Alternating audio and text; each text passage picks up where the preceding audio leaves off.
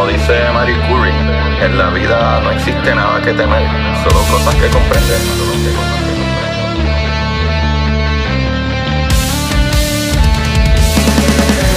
Recuerden correr y buscar la manera de aprender que más le divierta.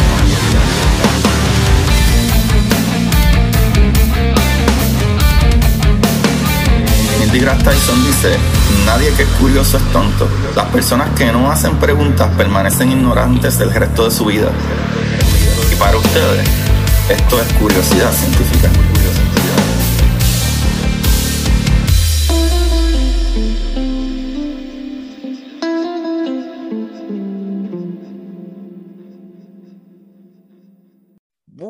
Curio de Curiosidad Científica. Bienvenido a otro episodio más de Curiosidad.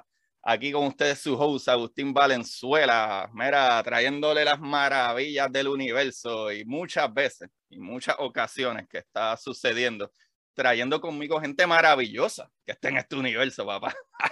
y el día de hoy, Corillo, tengo un invitado que yo no sé ni qué mencionarlo. Para mí es comediante, pero este tipo canta, toca música eh, eh, ¿verdad? Aparte de hacer stand-up, hace sketches. Tiene uno de los, de los, ¿verdad? Este, él, digo, él sube la historia en Instagram, pero tiene uno de los canales de, de ¿cómo es que se llama? Esta jodienda china, que hacen videitos chiquitos.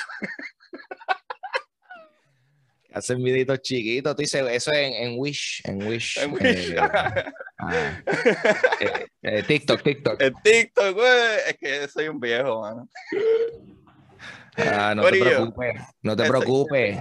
Ese que acaban de escuchar ahí es Ángel González, a.k.a. Papo Pistola. Bienvenido. Yeah, gracias por tenerme, mi hijo, ¿cómo tú andas? Todo bien, todo bien. Y riéndome, riéndome mucho con los videitos de TikTok, especialmente el del cine, porque yo trabajaba en el cine, Ah, de verdad, ¿en qué cine tú trabajabas? el de Plaza del Sol. Yo Placer el de Sol. Del Sol. Ok, eh, Placer Sol, ven acá, so, ¿cuánto, cuán- ¿cuántos delincuentes tú tuviste que, que, que, que lidiar eh, que estaban tratando de colarse de una sala a otra? Esos son los menos, pero la gente que se pelea dentro de la sala a puño Yeah. limpio, que salen prendidos todos los weekends, literal. Eh, fíjate, Literal. yo, yo fui una vez para el cine y, y, este, fui a ver Django Unchained y se formó una pelea. No sé si es porque, por porque la película trataba con temas eh, sensibles, pero se, se formó una pelea, fue bien gufiado porque como que estaba peleando el tipo que estaba... eh, eh, el tipo que estaba en la fila al frente a mí estaba peleando con el tipo que estaba al frente de, de él. Y ellos decidieron entonces encontrarse en la escalera y bajar para pelearse, qué sé yo, en el lobby, no sé. Ajá. Y entonces el tipo que está arriba como que se dio cuenta que he, he had the higher ground y le dio al que estaba abajo, plup, y el cabrón se cayó por la escalera y anyway. Eh. Y la película estuvo muy buena. So, este, Estuvo súper buena, fue una noche bastante divertida en general. me imagino. Bueno, está, está brutal. Yo me acuerdo de una pelea que casi siempre eran estos corillitos dándole a alguien. Siempre habían los abusadores estos. Pero me acuerdo una vez que estaba este muchacho, este, ¿verdad? Fuertecito, qué sé yo, asiático, un, un lindito bien chévere, con esta otra muchacha bien bonita. Y entre este corillito como de cinco zánganos.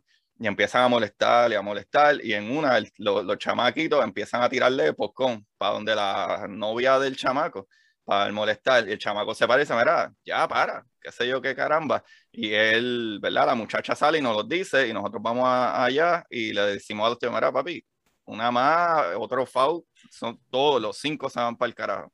Y nada, pues bajamos, papi, al rato está la gente saliendo de la sala como corriendo. Brother, el chamaco ese le metió la mano a los cinco tipos y los descojonó. Damn. Eso sí que no me lo esperé nunca, nunca. Siempre eran abusadorcitos metiéndole mano a alguien. Brother, el tipo le dio, dio palo a todos, a todos. Papi, Eh, papi, de- ese día nació un héroe. Ah, ese es el origin story, ese tipo nunca volvió a ser igual. Sí, esa historia me imagino que la contará hasta sus tatara, tatara nietos. Eso es lo más awesome que de Sí, seguro va- ha hecho en su vida. Van a ver este, canciones folclóricas dedicadas a, a ese hombre. Sí, sí, sí. Mano, Corillo, eh, vamos a hablar hoy de un tema que está súper brutal. Vamos a hablar de las olas gravitacionales, que trajo un experto para hablar de eso, eh, Ángel, que sabe un montón de eso, y me va a ayudar con este tema. Este, so, vamos a hablar de las ondas gravitacionales y cómo es que descubrimos que en verdad existen, que eso es cierto. Así que, como muchos sabemos, ¿verdad? Que el espacio, y pues yo creo que tenemos que empezar por ahí. Y Ángel, tú me puedes parar cuando tú quieras. Eh, el espacio realmente, ¿verdad? La, la, teoría de la gravedad de Newton funcionaba de una manera que las cosas se atraen, ¿verdad? Lo que sea, incluso partículas, al tener masa se atraen una a otra. Y Newton, ¿verdad? Hizo la ciencia, ¿verdad? Y las matemáticas de la mecánica de cómo funcionaban estas cosas, como por ejemplo la gravedad, eh, las cosas que van cayendo caen a una velocidad de 9.8 eh, metros por segundo al cuadrado. Pero ¿qué pasa? Había muchas cosas que no hacían sentido en el espacio, ¿verdad? Movimientos de planetas que se veían raros y no hacían sentido con los cálculos de Newton.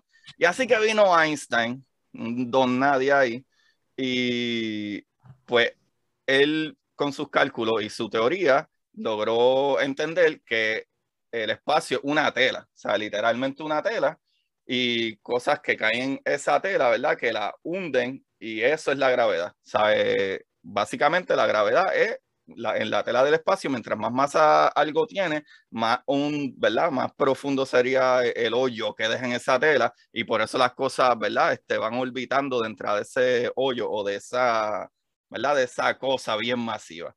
Pero ¿qué sucede? Hay muchas cosas y muchos otros físicos que no le caen tan bien a Einstein. So, en verdad hay que probar si esto es cierto.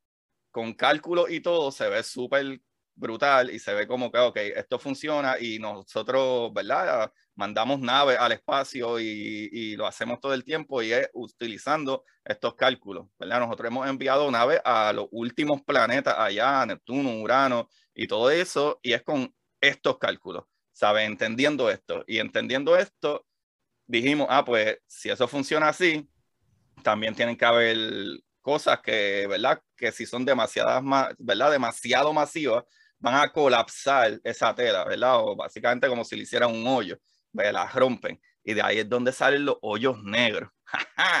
so... es ahí donde llegamos al punto, al punto donde tenemos que llegar. Eh, porque mira, esto, este concepto de los hoyos negros a mí siempre me, me, ha fascinado, porque siempre me, me parece que es algo que eh, eh, tú, tú, tú, tú, lo piensas y, parece ser algo inexplicable. ¿Tú me entiendes? Como que, que, que, que esto, esto, esto, suena tan, tan random, como que un hoyo negro, o sea, que exactamente es un hoyo negro, ¿Qué, qué, qué, qué pasa, de dónde ocurre, mi corazón es un hoyo negro, o sea, eh, eh, ¿qué, qué, qué, es lo que define un, un, hoyo negro? Tú sabes, pues, si tú vas a, a, decir entre todas las cosas que están pasando, esto es un hoyo negro, ¿qué, qué es lo que lo define? Ok, un hoyo negro no lo podemos ver porque es oscuro, o sea, es negro, por eso dice negro. Pero ¿qué sucede? Nosotros podemos observar las cosas que hay alrededor de ellos. Los hoyos negros, básicamente algo tan masivo, puede ser una estrella súper masiva, que sea una estrella, ¿verdad? Por lo menos una 20 veces más grande que nuestro Sol. Al tener tanta, tanta masa, tanta masa, la gravedad es tan fuerte y tan fuerte que trata de comprimir eso en un punto más sencillo, ¿verdad? En una singularidad. So, si tú tienes un montón de masa, imagínate tú tener 30 veces la masa del Sol. Es tanta materia, es tanta materia, tanta masa que la fuerza de gravedad es ridículamente fuerte. Y lo que hace es que sigue apretando y comprimiendo todo ese material, todo ese hidrógeno y gases, de, que son las estrellas, en un punto más pequeño, lo más pequeño posible, por tanta gravedad que tiene. ¿Y qué sucede? igual que como salen los anuncios de Charming, que ponen las pesetitas con el papel mojado y se hace el roto en el papel, literalmente la, gravedad, el espacio, una telita como el, como el papel de baño de Charming, ah. que lo moja y si te pones par de pececitas es demasiado, esa tela no aguanta y se rompe. eso es, eso es the ultimate science experiment. Como que yo les voy a demostrar a ustedes el concepto de, de, de, lo duradero que es este papel.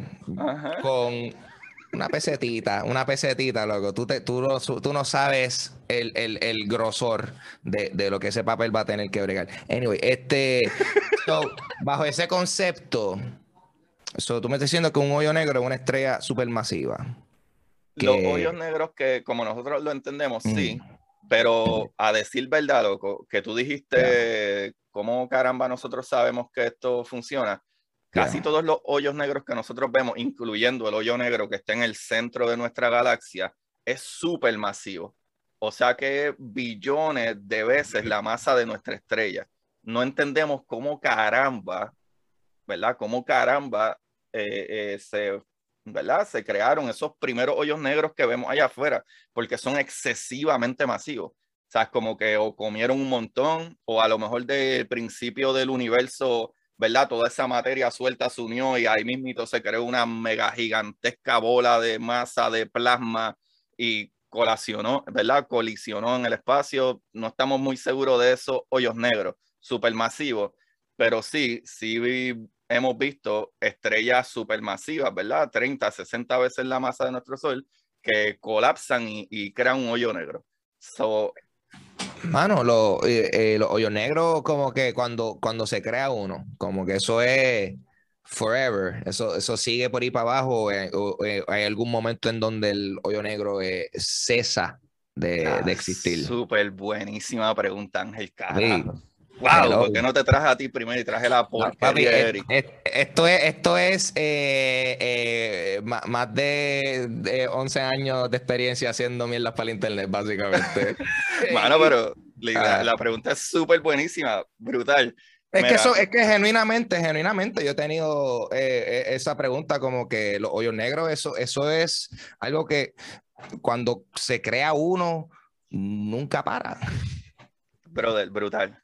Hay en muchas películas y cosas así, eh, se utiliza el concepto de hoyo negro, de que se está tragando las naves y whatever, y la verdad es que si, si tú llegas a un punto del hoyo negro que se llama, eh, ¿verdad? Eh, el arco, el disco de acreción, ya tú no puedes volver para atrás. Porque la gravedad es tan fuerte y tan fuerte que ni siquiera la luz, que viaja a la velocidad de la luz, ¿verdad? Que es 300 mil kilómetros por segundo, puede escapar del hoyo negro.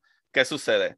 El hoyo negro, tienes que imaginarte lo que es como un saco gigantesco, ¿verdad? Que obviamente tiene esa masa tan grande, ¿verdad? Esa materia tan grande, ¿verdad? Esa cantidad de materia tan grande que esa misma presión es la que está haciendo en el espacio. ¿Qué sucede? Estrellas o cosas que pasan cerca, ¿verdad? Y tocan ese, ¿verdad? E, e, ese, ese disco de acreción, alimentan el hoyo negro. O sea, que el hoyo negro sigue creciendo. ¿Qué sucede? El hoyo negro es tan fuerte que las cosas no pueden salir de ahí. So, si no pueden salir de ahí, eh, tú lo que tienes es ese saco lleno todo el tiempo. Ahora, sí hay una manera en que los hoyos negros pueden destruirse, pero toma billones de billones de billones. Literalmente nuestro universo se va a acabar para el carajo antes que un hoyo negro supermasivo desaparezca. Porque vino el gran Stephen Hawking y hizo un cálculo que en física cuántica, como funcionan las partículas, es que en un espacio vacío del espacio, que el espacio no está vacío realmente, hay muchos campos cuánticos. ¿Qué sucede? el hoyo negro tiene tanta fuerza y tanta energía que de la energía del hoyo negro, en las afueras del hoyo negro, pero gracias a la energía del hoyo negro, se crean partículas virtuales. O sea que de la nada, por la energía que está generando ese hoyo negro, de la nada salen partículas y se dividen todas las partículas en partículas y antipartículas. O sea que una va a volver a la entrada del hoyo negro, pero otra va a escapar. Pero si tú te fijas en cuestión de partículas, una partícula es un femtómetro, o sea que una mil billonésima parte de un metro que escapa. O sea que tiene que escapar un montón de mil billonésimas partes de un metro para que algo que tiene 60 billones de, de las masas del Sol desaparezca. ¿Qué tan frecuentemente como que aparecen estos hoyos negros. Como que, porque también este es un viaje, o sea, teatro, esto, si no se van a, si, no se van a desaparecer, eh, ¿qué tan frecuentemente están apareciendo? Pues fíjate, tú necesitas una estrella bien, bien masiva. Y ahora mismo, ahora mismo, nosotros vemos varias estrellas que son bastante masivas, pero no se ven tantas estrellas masivas suficientes para que aparezcan hoyos negros en todas las esquinas. Ahora, eh, para que una estrella, dependiendo cuánto tarde una estrella, por ejemplo, nuestro Sol va a vivir por 10 billones de años. Ya nuestro Sol tiene como 5 billones de años, se le quedan como 4 o 5 billones de años más en lo que gasta todo ese gas. O sea que si tú tienes una estrella como nuestro Sol, nuestro Sol nunca va a ser una, un, ¿verdad? No va a ser una supernova ni va a ser tampoco eh, un hoyo negro, porque no tiene masa suficiente para colapsar en sí mismo y hacer un hoyo. ¿Qué sucede? hay diferentes cosas. Tú tienes las estrellas regulares, como diría yo la de nosotros, que no tiene tanta masa, eso básicamente va a hacer una pequeña explosión, una colisión, ¿verdad? De expansión y después de, de constricción y se va a terminar siendo una enana blanca, que otro canto de piedra que va a seguir brillando, pero con menos intensidad, pero es por la temperatura que tiene ese pedazo de metal y acero que probablemente esté en el centro. La segunda son estrellas eh, que sí explotan en supernova, o sea, tienen un poco más de masa, son más grandes y esas sí que explotan y destruyen cosas por ahí para abajo, pero esa es el mismo estrella que explotó y creó nuestro sistema solar.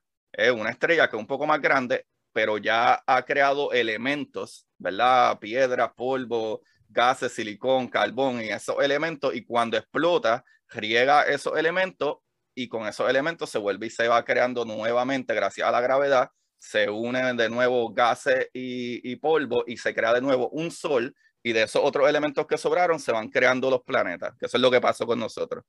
So, de nana blanca a supernova a la otra que existen, que sería una estrella de neutrones, que es mucho más grande, pero todavía le falta un chispitito de masa y lo que hace es que se comprime en ella misma y se crea en una estrella que la presión es tan grande y tan grande, mucho más grande que la supernova, y al esa presión ser tan grande, lo que hace es que se convierte en una estrella de neutrones.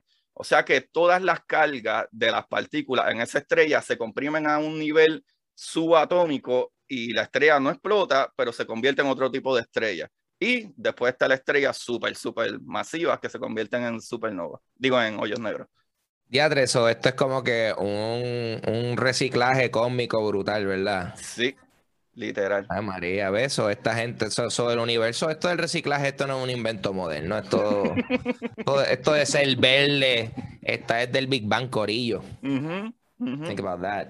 Qué viaje, loco. Qué viaje uno. uno eh, porque, eh, por, ejemplo, a mí me da gracia eso. Siempre enseñan estos diferentes, estas diferentes situaciones en donde puede eh, explotar un sol, pero eh, por ejemplo, una estrella masiva, pero que, casi siempre eh, tienden a, mostrar que los resultados son, eh, pues tú sabes, pues nada, exacto, que explotó y pues se, se, chavó todo lo que estaba en el perímetro, pero no necesariamente enseñan que eso, tú sabes, que, que de ahí pues después se van a crear otras cosas, como quien dice, se va a crear, eh, it's gonna happen again. Eso yo no lo sabía en lo absoluto. Pues, loco, eso es lo súper brutal de que cuando la gente, ¿verdad? Los científicos decimos que nosotros estamos hechos de polvo de estrella, es literal.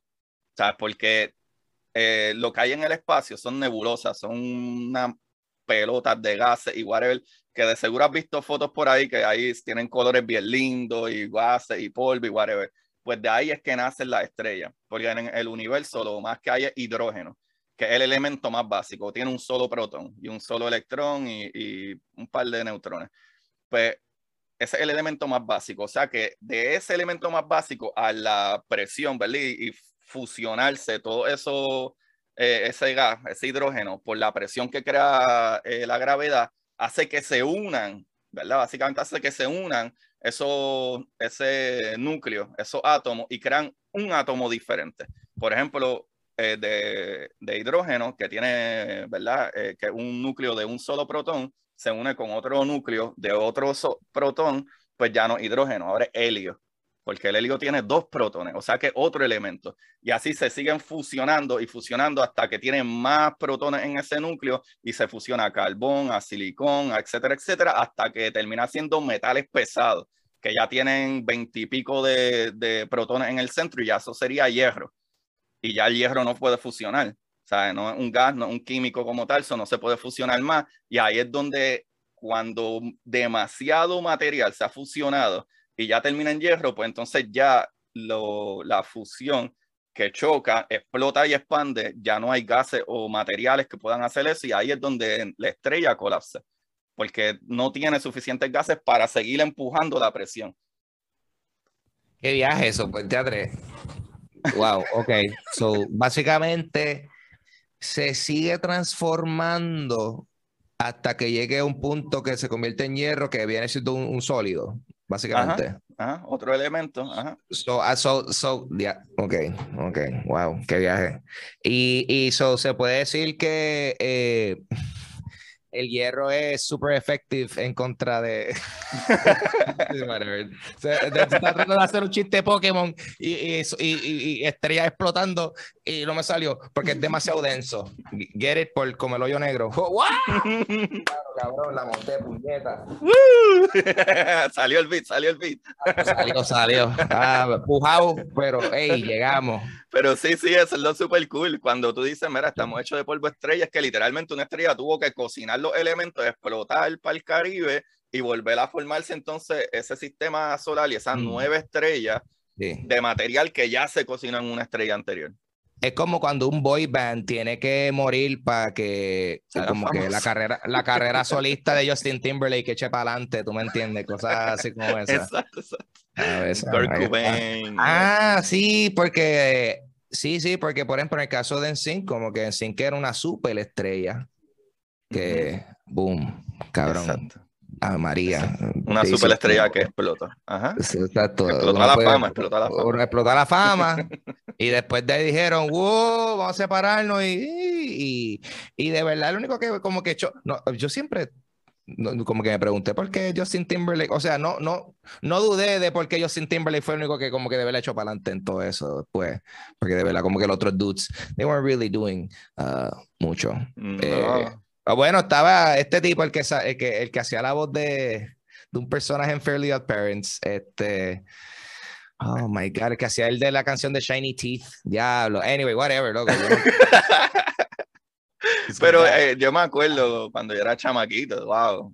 Sink y Bastry Boy y todo eso estaban bien pegados. la guerra, la guerra, exacto. Pero yo me acuerdo que de los dos corillos, como que había uno que era raperito, el otro cantaba bien suavecito, el otro subía. claro.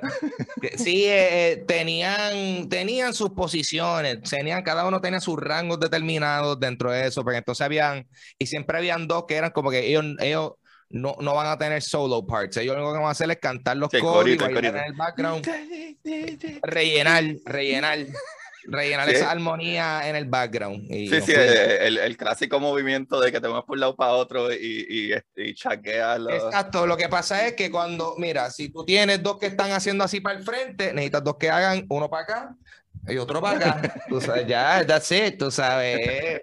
Eh, ¿Cómo se llama esto? Simetría. Simetría. Eh, simetría. ¡Boom! La palabra científica de hoy. Ahí está, ahí está. Llegamos. Pues sí, loco. ¿Qué sucede? Mirando entonces para los hoyos negros y esa fuerza que también es parte de la pregunta que hiciste de cómo se eliminan, pues se eliminarían de esa manera, pero no hay otra forma de tú eliminar un hoyo negro.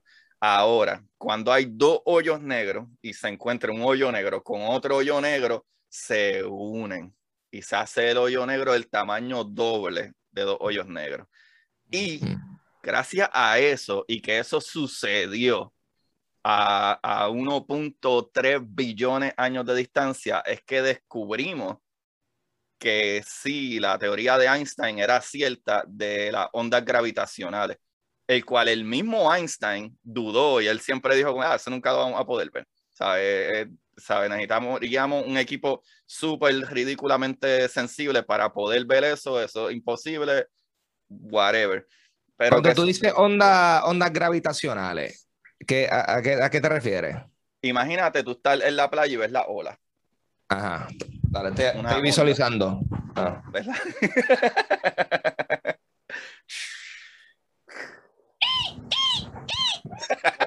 boceteo por, boceteo por allá. Ah, sí, sí. sí, sí. Tienes que imaginarte en una playa que no sea en Puerto Rico. ¿Por qué no ah, ok. Ajá. Estoy en la playa.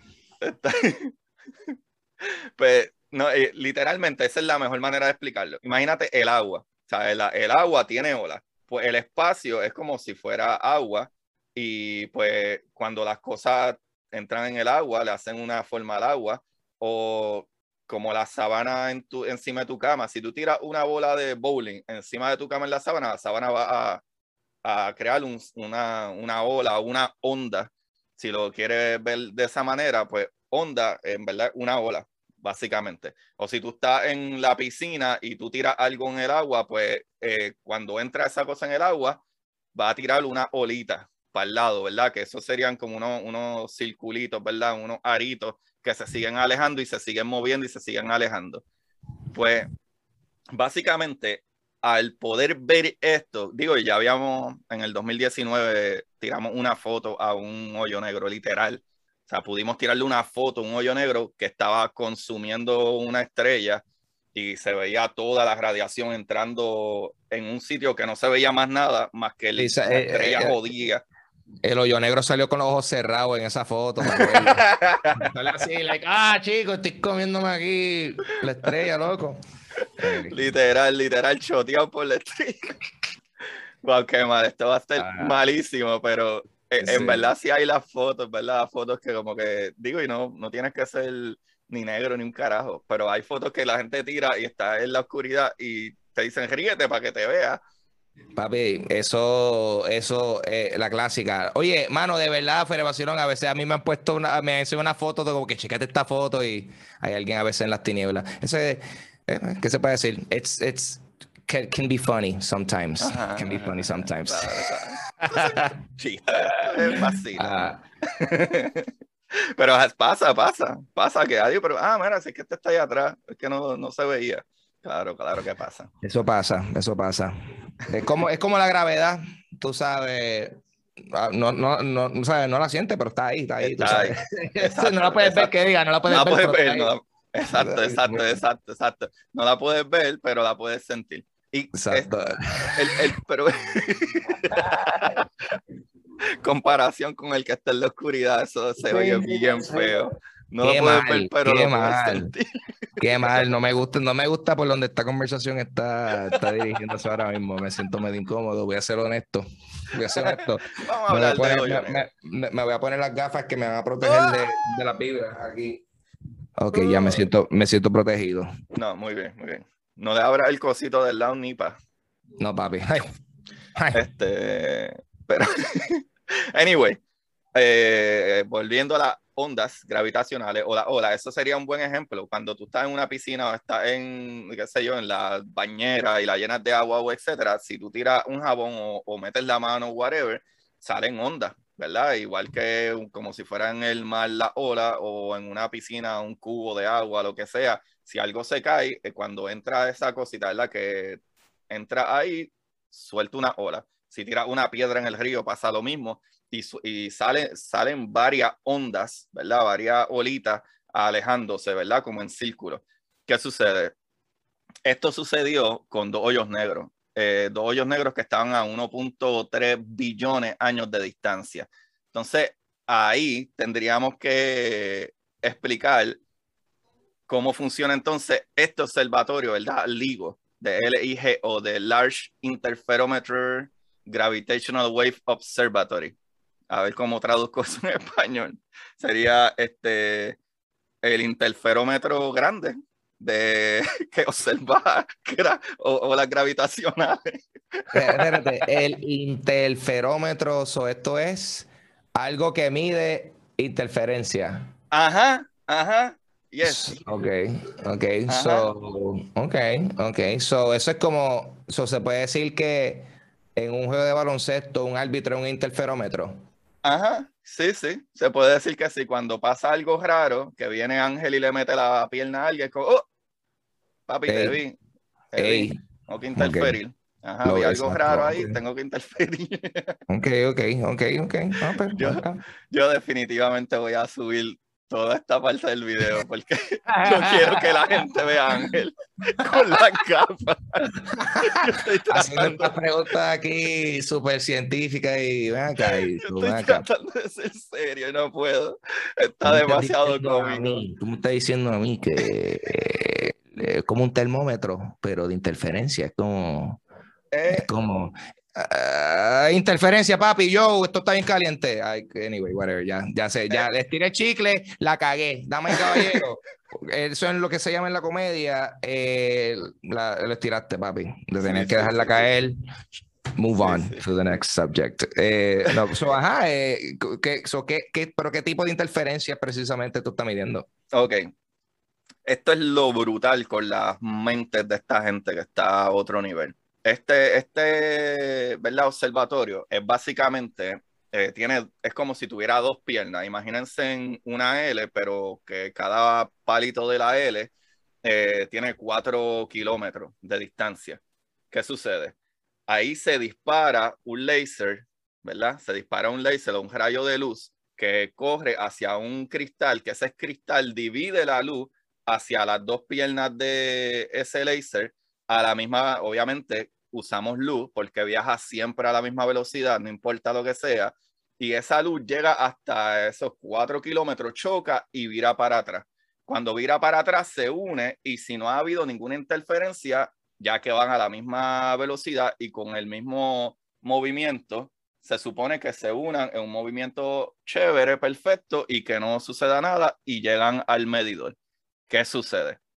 Para explicar eso, tendría que explicarle algo súper básico que mucha gente sabe, como, y en el caso tuyo, yo creo que tú vas a saber eh, si tú has utilizado headphones que son de cancelar sonido, pues el sonido, ¿verdad? Viaja en el aire, ¿verdad? Son ondas de sonido que viajan en el aire. Si no hubiera aire o no hubiera algún gas entre medio, no podemos escuchar nada. Pues nosotros tenemos en el planeta aire y el sonido viaja sobre ese aire. So, cuando tú le das un cantazo a algo, ¿verdad? O, no sé, el sonido que haga, eso no se mueve sino es porque corre por el aire. Pues al, ese, esa, ¿verdad? ese sonido básicamente corre en onda. So, si tú tienes una onda de sonido que va hacia tu oído, tú lo que haces para cancelar esa onda es poner una onda que choque con esa que viene. Por eso es que los headphones que cancelan sonido, lo que hacen es que tiran ondas de diferentes rangos para que choquen con las que vienen y las cancelan. Si tú estás en una playa y tú tiras o, con un cubo de agua, tírate un cubo de agua, es el mejor experimento, vayan y háganlo ahora mismo. Consigan dos cubos de agua y se paran con su papá y le tira un cubo de agua al frente. Si tu papá está en el medio, va a parar el agua. Pero igual, si tira agua de los dos lados, ¿verdad? Una, una ola de agua contra otras, chocan y se rompen y se deshacen. ¿Qué sucede? Lo mismo y de la misma manera funciona la luz. La luz viaja en ondas, literalmente son ondas. So, cuando, si tú tienes ondas que se supone que vayan al mismo tiempo, ¿verdad? O whatever, juntas, pero tú tienes una onda que se, se supone que las dos van bajando al mismo tiempo, pero tú alejas una, y eso es lo que hacen una de las patas, ¿verdad? O las patitas esas, al final, donde está el espejo que rebota, si la, si la onda gravitacional pasa, deforma las cosas un poco. O sea que si tú tienes algo que tiene que chocar aquí a esta distancia perfecta para que vire para atrás al medidor, pero en vez de chocar en el punto A, choca en el punto B, tardó más en llegar. O sea que no va a machar, ¿verdad? No va a cuadrar con la que viene del otro lado. Y entonces cuando el medidor la recibe, recibe errores. Ah, y este medidor es tan preciso que puede medir cosas como eh, de unas cuartas partes del tamaño de un protón. Y un protón es, como ya dije, es, un femtómetro, que es una mil billonésima parte de un metro. So, si hay una interferencia que sea de una cuarta parte de una mil billonésima parte de un metro, este detector se va a dar cuenta. Y hemos logrado ver eso. Es bien preciso esto, ¿ah? Súper preciso. Súper preciso. ¿Quién rayos inventó esta vaina, loco? ¿Quién dijo, diatre, yo necesito eh, algo que mida cosas bien, bien, bien específicas? Ajá, ajá, porque el problema es que la colisión de esos dos hoyos negros que crearon esta, eh, loco, los hoyos negros son tan ridículamente fuertes y tan gigantescamente masivos que cuando eh, se dio la unión de estos dos hoyos negros, la energía que soltó, que hizo que obviamente esa tela se moviera toda, ¿verdad? El espacio se moviera todo, fue la energía de todas las estrellas en el universo. Así de energéticos son estas jodiendas. O sea, imagínate todas las estrellas que hay en el universo para crear una, ¿verdad? Una energía suficiente para que literalmente pudieran salir esa onda o esa ola de la gravedad, de esa tela del espacio y que nos llega aquí.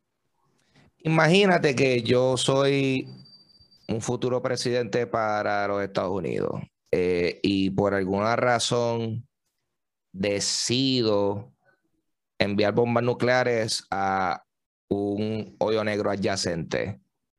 ¿Qué, qué pasaría ahí si yo, si yo le tiro bombas nucleares a un hoyo negro? ¿Se expande?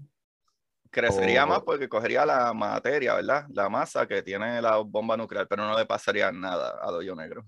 Actually, mm. cuando eh, la, la, fuerza gravitacional es tan ridículamente grande que cuando la bomba vaya acercándose, la presión gravitacional es tan fuerte que hay un efecto que se llama espat, déjame decirlo en español, eh, en inglés es spaghettification, so, espaguetificación. So, literalmente la presión es tan grande que lo que esté más cerca del hoyo negro va a tener más fuerza, de más empuje y más empuje y va básicamente a estirar ese material tanto de la, o sea, algo de microsegundos de diferencia en distancia hacen un montón de diferencia cuando tú estás en un hoyo, negro. Por ejemplo, si tú cayeras ahora mismo en un hoyo negro, tú vas a terminar siendo espaguetificado, ¿sabes? Te vas a estirar tanto de la presión que hace el hoyo negro que va a terminar espaguetificado, así como acabo de decir, estirado, jalado, pero llega un punto que incluso va a estirar tanto que hasta tus moléculas se van a separar, o sea, te va a destruir completamente. O sea, a nivel atómico no va a hacer nada. Eso, eso, eso también yo quería, he, tenido curiosidad como que, porque también cuando eh, se presenta así a veces en, eh, ¿cómo se llama esto? En ciencia ficción, entrar un hoyo negro, y a lo mejor terminas como que en otra dimensión o algo así. O sea, cuando, si tú pasas por un hoyo negro, eso es. Estás destruido. O sea, rip, rip tú. Te moriste. eso es lo que entendemos, eso es lo que entendemos. Pero incluso mientras más grande el hoyo negro, eh, tiene más fuerza gravitacional, pero pasarías más fácil por él. De verdad, hipotéticamente podría atravesarlo. Pero acuérdate que nunca hemos estado ni cerca de un hoyo negro, ¿sabes? Eso sería tratar de enviar un material que a lo mejor aguante y resista eh, esa radiación y ese No le, no le, hemos podido meter un fentómetro para ver ahí qué, es la que hay, cómo eso, cómo eso aguanta ahí. Venga, ahí entonces, esto ha sido algo que cuando, cuando salió la película esta, ¿cuál fue? Interstellar eh, Que, que, tengo entendido que lo que viene siendo esa representación de, del hoyo negro, eh, eh, tengo entendido que la comunidad científica pues, pues eh, dice que tú sabes, fue bastante accurate. o, sea, como que es la que hay con, con, con, esa representación del hoyo negro. El modelo, el modelo que se utiliza ahí, no la idea de que él entra y está en un espacio raro allá, pero la idea del modelo de cómo se ve el hoyo negro está súper bien representado porque el hoyo negro y la gravedad, nuevamente, hablando de la tele del espacio, la gravedad y lo que jala es tan fuerte que descojona el, shape del espacio, ¿sabes? Es como si, imagínate, tú estuvieras jalando todo el tiempo una, una sábana de todos lados, pues se deforma y, y etcétera.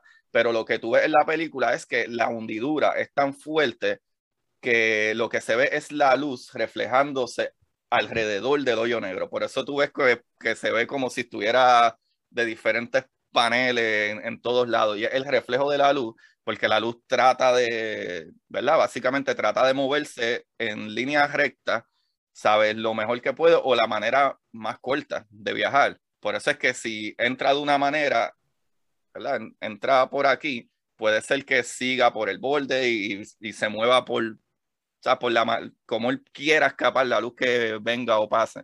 Pero sí, eh, la, ¿verdad? En Interstellar, la forma del shape que le dieron a los hoyos negros es súper accurate porque es que eh, los hoyos negros deforman, literalmente deforman la tela del espacio. That's wild.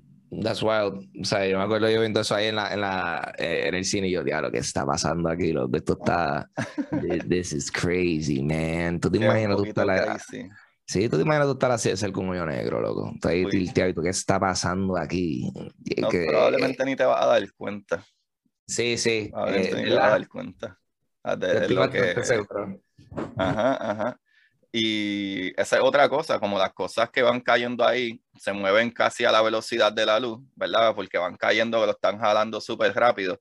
También para ti el tiempo es como si se detuviera, ¿sabes? De acuerdo a la, que otra cosa, de acuerdo a la teoría de Einstein, de las cosas que bajan cerca de la velocidad de la luz, ¿sabes? En un, ¿verdad? Un sitio local.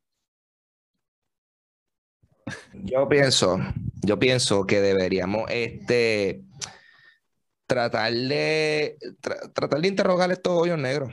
Lo que de hacer. Llevan demasiado tiempo ahí en, en los límites de nuestro conocimiento y deberíamos este, enviar nuestros mejores científicos, nuestros, nuestros mejores fentómetros. Ahí vamos a sacar información a eso. Vamos a ver, vamos a ver cómo podemos hacer que esos hoyos negros trabajen para nosotros. Bueno, yo quisiera que tú fueras el presidente de Estados Unidos. ya tuviéramos nave y todo yendo para allá, para el centro de, del... Sí, sí, ellos está el mejor presidente. Estoy enviando gente directo a un hoyo negro, like straight. Que, que, o sea, no, es ni metáfora ya a esa altura. I'm literally sending you to a black hole. That's the baby. Literal. E, ese va a ser mi Space Force, Corillo. ahí se lo, se lo prometo, se lo prometo. De hecho, ¿verdad? Bueno, vamos a enviar gente para Marte para que se mueran. Que la enviemos para Hoyo Negro, que nos va a dar mucha más. Somos rapiditos. Y no, que también nos va a dar mucho más conocimiento de, de física cuántica, que son un problema súper brutal. Nosotros entendemos gravedad por la gravedad de Einstein, pero dentro de los hoyos negros no lo entendemos los cálculos de la gravedad de Einstein y Newton y todo lo que mezclamos, los cálculos no hacen sentido. ¿Cómo puede haber tanta fuerza tan ridícula? ¿Por qué? En un hoyo negro. So, los cálculos deben de estar a nivel cuántico, a nivel de qué sucede, en, eh, ¿verdad? A nivel de partículas que está trayendo con tanta fuerza a esa singularidad. O sea, ¿qué caramba es la singularidad? Nosotros no tenemos ni idea de eso en lo absoluto. Eh, eh, oh, espérate, ok, pero, wait, eh, ¿cómo que no saben qué la singularidad? O sea, ¿de dónde, de dónde sale el concepto entonces de, de, singularidad? Sí sabemos que la singularidad es básicamente ese centro donde ya tú llegas y ya no hay marcha atrás. A eso le llamamos la singularidad. Pero ¿qué sucede? ¿Qué está sucediendo ahí? Que de acuerdo a lo que entendemos de la fuerza de gravedad, ¿verdad? Si la fuerza de gravedad ¿verdad? Dependiendo de lo que tú pones en esa masa, digo, en esa tela, ¿verdad? Si tiene mucha masa, hunde más la tela. Si tiene más masa, hunde más la tela. Pero las cosas entonces caerían más rápido, ¿verdad? Si, igual que si tú tiras un carro por una cuesta, mientras más empina la cuesta, más rápido cae. Por eso es que nosotros entendemos la gravedad de que, ah, las cosas, algo más masivo, hunde más la tela, o sea, hace que la cuesta sea más empina y por eso las cosas se atraen más rápido, pero es porque están cayendo por esa cuesta. ¿Qué sucede? En el hoyo negro, que número uno, la, la masa del hoyo negro eh, eh, son masivos, pero literalmente la entrada, como quien dice, ese hoyito es súper pequeño, es algo súper pequeño. So, no entendemos por qué, sí, ok, mucha masa metida dentro de un hoyo, ¿por qué tiene tanta fuerza, tanta gravedad tan ridícula que no podemos entender? Porque no hace sentido los cálculos si es los cálculos que yo digo de que algo que pesa le hace un hoyo a la, a la sábana y una cuesta más empina.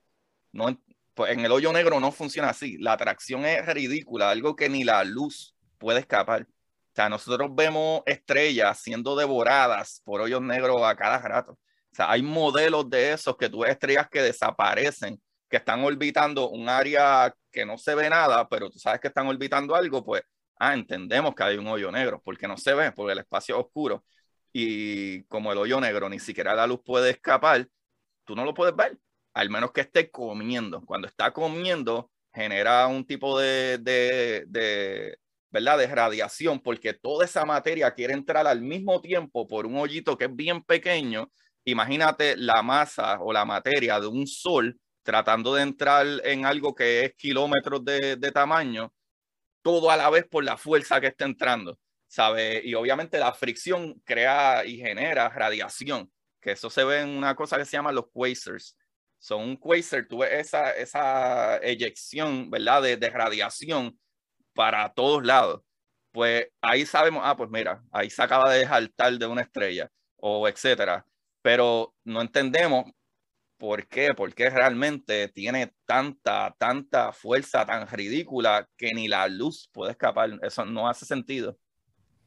Si los hoyos negros no se pueden ver así como que en el espacio, que cómo es que, qué sé yo, no, no, no, no hay una nave por ahí volando y está, ya estoy, ay, qué bueno, qué buen día para ser un astronauta, es un hoyo negro, eso, pasa o, pues. algo, o algo que tú puedes decir, like, ya lo, por allá, 10, 10 kilómetros por eso, un hoyo negro, así, like, ¿cómo funciona eso? Pues ahí es donde entra cómo funciona la astronomía y la física. Todo en astronomía, física y la ciencia espacial es observación.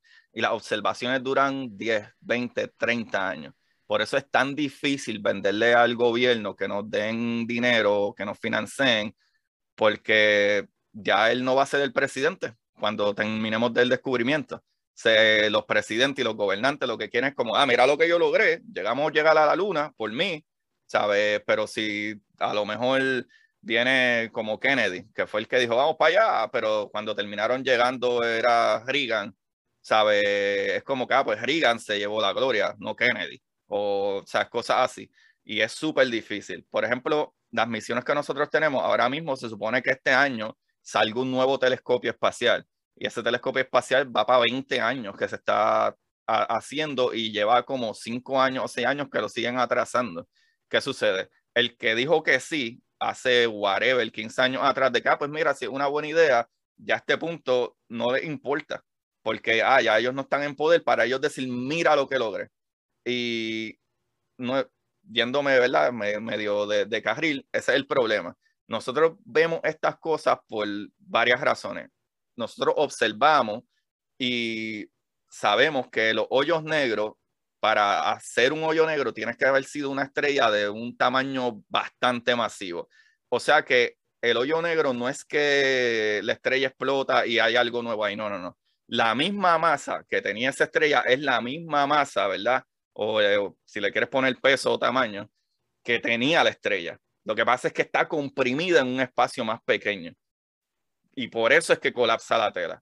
So, si tú tienes algo que es del tamaño de tu casa, imagínate tu casa, tú ponerlo del todo lo que hay en tu casa, todo tu equipo, el Marshall, todo, y pon eso, la, la masa, la masa de todo eso del tamaño de un chavito negro.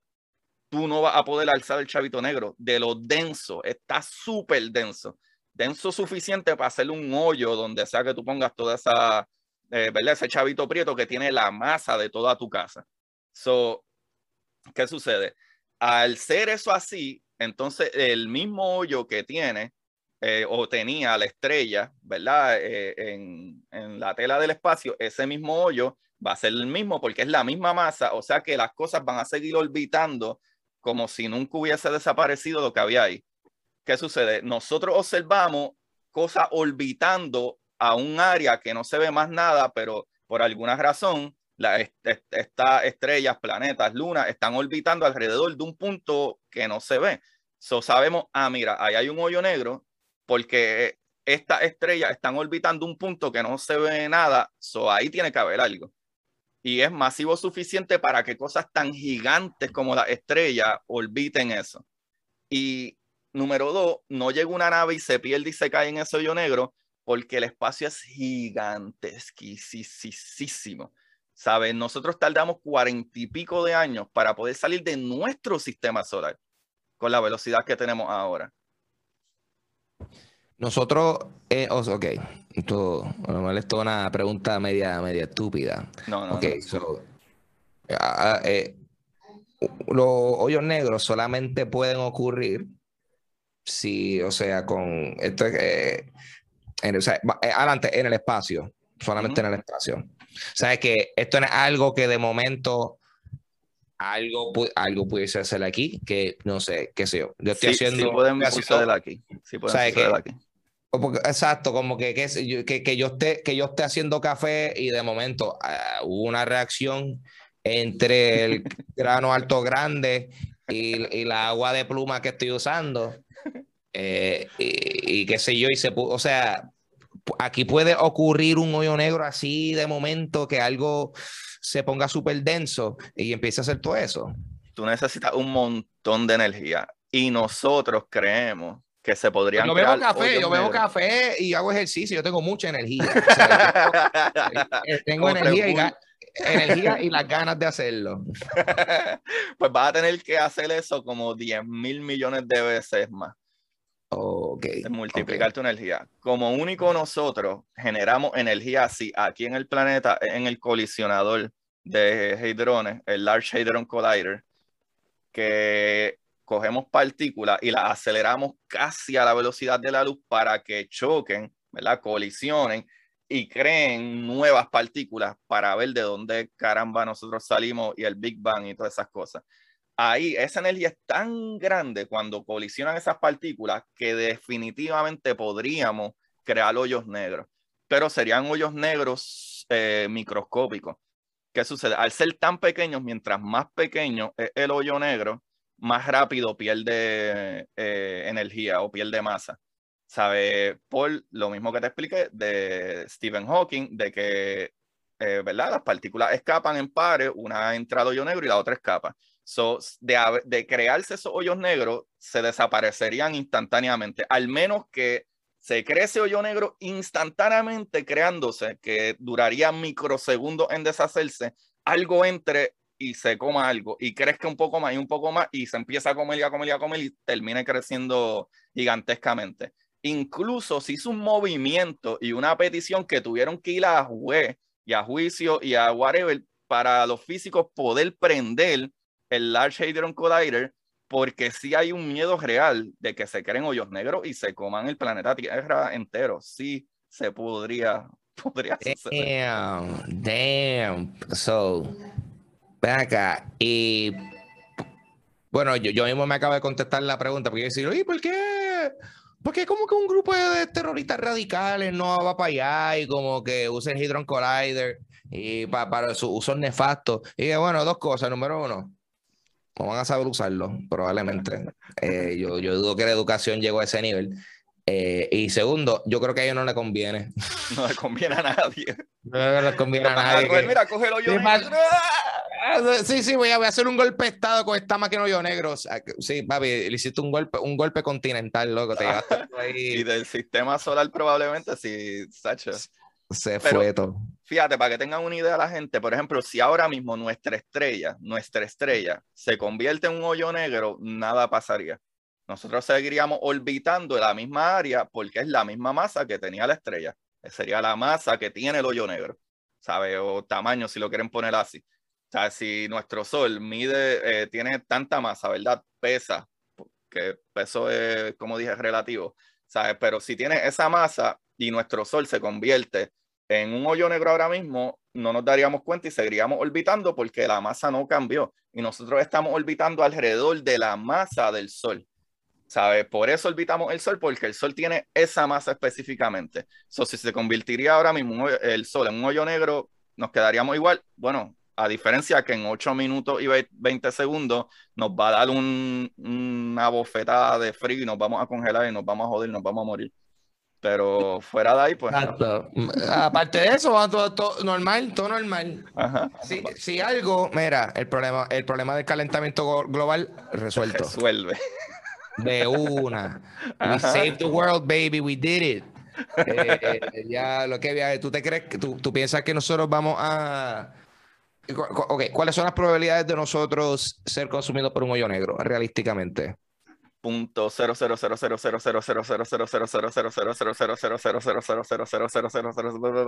Multiplica todo eso por un montón déjame déjame quitar eso aquí de mi lista morir por tiburón ahogado bueno puedo quitar el hoyo negro quitado Ahí está.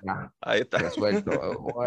Quitó de mi miedo. Se eh, entiende que en casi todas las galaxias, se entiende, en casi todas las galaxias, en el centro de la galaxia hay un hoyo negro supermasivo, incluyendo la de nosotros. Nosotros tenemos un hoyo negro supermasivo en el centro de nuestra galaxia. Es, y, eh, eh, y eso es lo que mantiene a todo en órbita. Como que no. ese es el centro del centro. Eso, es como, como dice que Plaza de América es el centro de todo So, un hoyo negro es como que el Plaza de las Américas de la galaxia. Mano, súper buenísima pregunta. Súper bonita, buenísima pregunta por dos razones. Número uno, es que sí. Número uno es que sí. si hay un hoyo negro supermasivo en el centro, las cosas usualmente orbitan ese centro de, de movimiento. ¿Qué sucede? No sé, y eso me lo podrían escribir la gente, no sé si el hoyo negro es el centro de todo, como Plaza América, pero lo que sí sé es que las cosas sí orbitan alrededor. O sea, hay estrellas y observaciones de plan, ¿verdad? De estrellas y etcétera, orbitando alrededor y toda la galaxia de nosotros está orbitando alrededor del centro de la galaxia. Ahora, el problema con eso también es que está la otra parte, y esta es la parte que sí sé, que es que hay una cosa que se llama materia oscura que no podemos ver, no sabemos qué es, y mantiene las galaxias y cosas así en su lugar, porque las cosas giran, ¿verdad? O, orbitan a una velocidad que no hace sentido que no salgan volando, o sea, que no se expulsen. Y la única manera de que eso sea así, de que haya gravedad suficiente para que las cosas que están girando a una velocidad muy rápida no salgan expulsadas por la velocidad que la que giran, es que haya más materia, ¿verdad? Algo que tiene gravedad que las mantiene pegaditas. Y a eso le llamamos materia oscura. esta materia oscura es como, como una, una pega galáctica. Eh, sí, podría ponerle una pega galáctica porque no sabemos qué, no lo podemos ver. Vemos sus efectos. Literalmente tú puedes mirar a cierta, ¿verdad? Ciertas eh, eh, áreas del espacio y tú puedes ver la deformación de la luz. Y es que nuevamente la tela del espacio se deforma y ¿qué sucede? Cuando, cuando tú miras por la parte de abajo de una botella, ¿verdad? Que la botella tiene como una forma medio jorobada, ¿verdad? Como ah. una barriguita, no importa de qué lado lo veas, y tú miras la luz, la luz se ve deforme. Pues básicamente estas deformidades en el espacio e indican que tiene que haber algo ahí que por alguna razón no absorbe la luz. Eso no podemos verlo pero sí tiene gravedad. Y no sé, y no sé, y eso no se sabe cuáles son las propiedades de ese, de, la materia oscura. Nada, no sabemos nada de lo que eh, la vemos y vemos el, vemos la hundidura de la tela del espacio. O sea, hay algo ahí, hay algo ahí que no, no vemos, no sabemos. Que, que, uno no se puede, uno no se puede acercar y como que coger una, una, una lasquita ahí de. está en todos lados, está en todos lados, está entre tú, yo, está en todos lados, no lo vemos. Está en todos lados. What? Ah, pero, wait, no, hombre. Hasta, hasta, hasta aquí en la Tierra. Aquí donde tú estás, probablemente hay materia oscura. What? ¿Cómo, cómo, wait, wait, what? ¿Y cómo se ve más? Wait, ¿cómo se aquí ve la no lo podemos ver así. Lo podemos ver con observaciones donde es lo suficientemente obvia para ver, ¿verdad? Las hundiduras del espacio o cuando tú miras a estos superclusters que se le llaman, estas super uniones de galaxias, que hay un montón de galaxias juntas orbitando un centro de galaxias, eh, tú ves que hay galaxias que rotan súper rápido. ¿Qué sucede? Hay una cosa que se llama este, fuerza centrífuga, que por ejemplo, si tú y yo nos agarramos de la mano y empezamos a dar vueltas, mientras más rápido demos vueltas, más tú vas a querer expulsarte hacia afuera, ¿verdad? Entonces es la fuerza centrífuga. Si, pues, eh, estas galaxias están rotando, moviéndose a una velocidad ridículamente rápida para no salir expulsadas. Eso no se entiende por qué no salen expulsadas. Y la única lógica era de que tenía que haber algo ahí que no vemos, que no podemos ver. loco, nosotros podemos ver solamente el 5% de la materia. Eso es todo lo que nosotros podemos ver. El 24-25% es materia oscura y el otro 70% por ahí es energía oscura, que eso es otra loquera más todavía. energía oscura, eso, eso es lo que mi mamá decía que ella sentía cuando ya entraba un hot topic. Ah, esto ahí, energía oscura por todos los lados. Pues yo, mami, esto es como que Jack Skellington, por favor, cógelo suave. Sí, sí, eso, es este lo que decía mi tía, mi mamá, cuando mi papá se divorció. Tú ah, pues, dejaste entrar la energía oscura. Ella era una monja. Oscura, qué bueno, qué bueno que botaste esa energía oscura de esta casa. Mira, eso vea, ¿cómo, cómo, explícame eso de cómo que nada más hemos visto el 5% de la materia, porque el 5% de la materia es como que cosas físicas y las demás son como que cosas ahí Ajá, pues, te dimensionales. Voy te, voy, a explicar, y esa es otra buenísima pregunta, otra buenísima pregunta. Todo, todo en el universo, tu silla, tu camisa, tú, la taza, el café, el planeta, las lunas, eh, eh, la radiación de los materiales, las nubes, los polvos, las estrellas, las galaxias enteras, todo en el universo. Es solamente 5% del universo. Todo lo que podemos ver en el universo, todas estas miles de billones de galaxias, todas estas miles de billones de galaxias con miles de billones de estrellas, todo es solamente, cuenta solamente por un 5% de todo el universo. Cuando tú sacas cuenta de la materia que se necesitaría para mantener estas galaxias y, y planetas y etcétera en posición, se necesitaría por lo menos cinco veces más materia de lo que podemos ver. O sea que ahí es donde entra el 24-25%, que entonces es materia que no vemos, y a esa materia le damos el nombre de materia oscura. Como quiera, cuando miramos todo eso y el tamaño del espacio, ¿verdad? Del universo y cómo se está expandiendo, todavía entonces faltaría como un 70, 68% de materia que, o lo que sea que el universo que tampoco entendemos ni podemos ver. Y esa es la energía oscura. So, todo, todo, todo lo que en observaciones y cálculos vemos no es ni 5% de, en el universo. Me duele la cabeza, loco. Usted que con el chico. Qué chavienda. Por lo menos, por lo menos sé que no nos vamos a morir ahora por un hoyo negro. Es un alivio ahora. Sí, pero como en 4 billones, 3, 3 billones de años, la estrella de nosotros va a seguir creciendo porque se le van a acabar las gases y se va a convertir en una gigante roja y va a consumir a todos estos planetas que están cerca de ella antes de que explote. Nice, tío. Que, que va a tripa esa la generación. Eh, eh, yo digo, mano, yo, yo, yo, creo que no van a haber ni humanos en la Tierra para ese tiempo. Fíjate. Que esto, esto va a colapsar de aquí a. Yo le doy 80 años más y cuidado.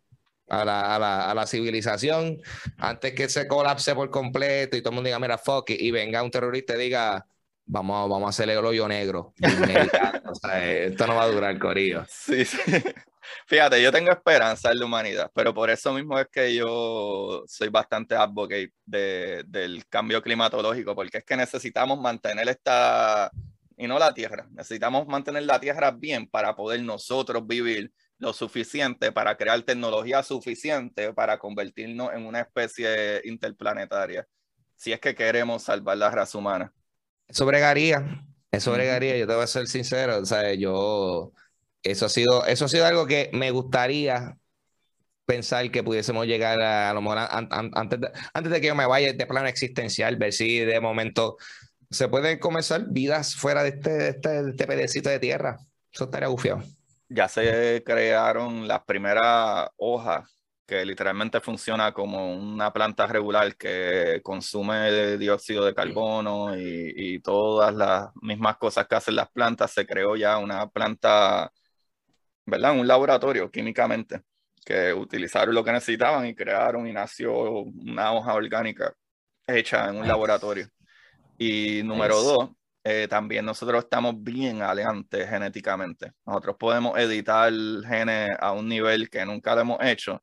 So, probablemente en vez de ahora nuestro, ¿verdad? nuestra vida durar como hace 120 años que durábamos, el span de vida era 30 años, quien llegaba a 40 era un anciano. Hoy en día la gente llega a 80 y 100 y podríamos editar genes a nivel de que vivamos 200 años y podamos aclimatarnos a diferentes temperaturas, igual que lo hacen aquí en la Tierra. La gente que vive en el Caribe no puede vivir en el Polo Norte, pero hay gente que vive en el Polo Norte y viene al Caribe y no lo soporta, porque tu cuerpo se adapta. ¿Qué tal si editamos genéticamente a nivel de que tú hagas eso súper rápido, de que tu célula y, y, tu sistema entienda de que, ok, tengo que modificar unas cositas aquí para moverme, así como funcionan las vacunas, que tus células dicen, ok, aquí hay una mierda que está mal, déjame, ah, ok, ya sé, ya, ya, ya sé cómo se ve, de ahora en adelante lo puedo noquear. Sí, que a fin de cuentas, tú sabes, lo, que causa la vejez y todo eso es el hecho de que uno, uno comienza a perder ese, la habilidad de generar esas células nuevas.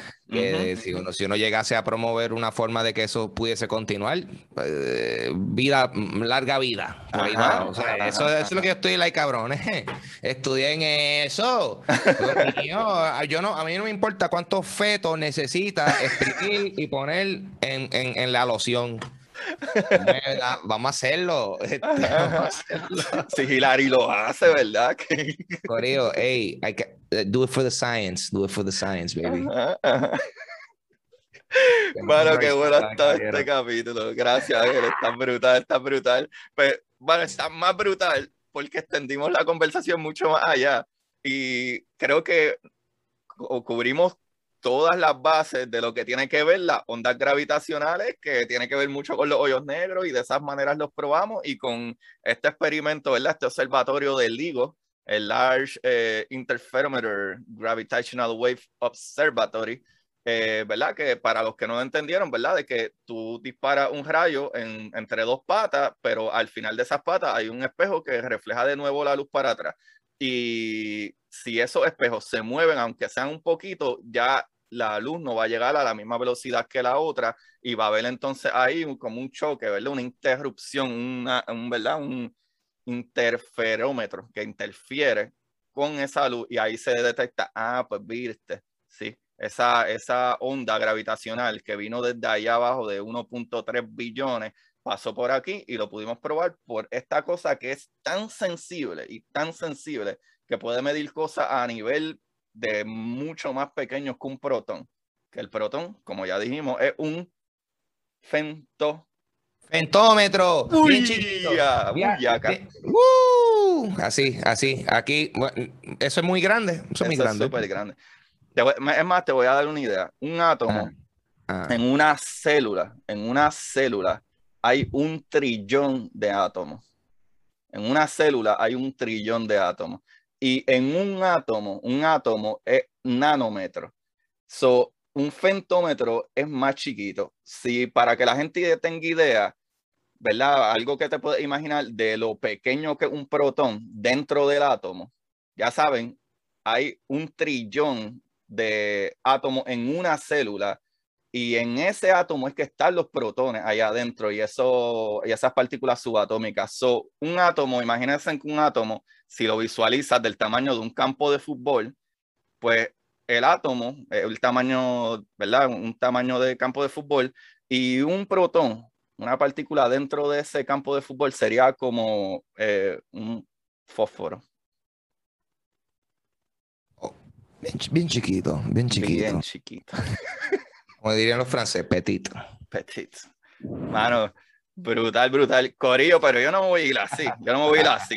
Ya hablamos de ciencia y hablamos de cosas brutales. Yo quiero que Ángel me diga a mí qué es la que hay, brother. Porque este hombre, aparte de que es, mano, yo me atrevo a decir con toda confianza que tú eres el máster de los podcasts de los primeros que empezaron. No Chente, no, no nadie. O sea, tú estabas ahí antes que todo el mundo.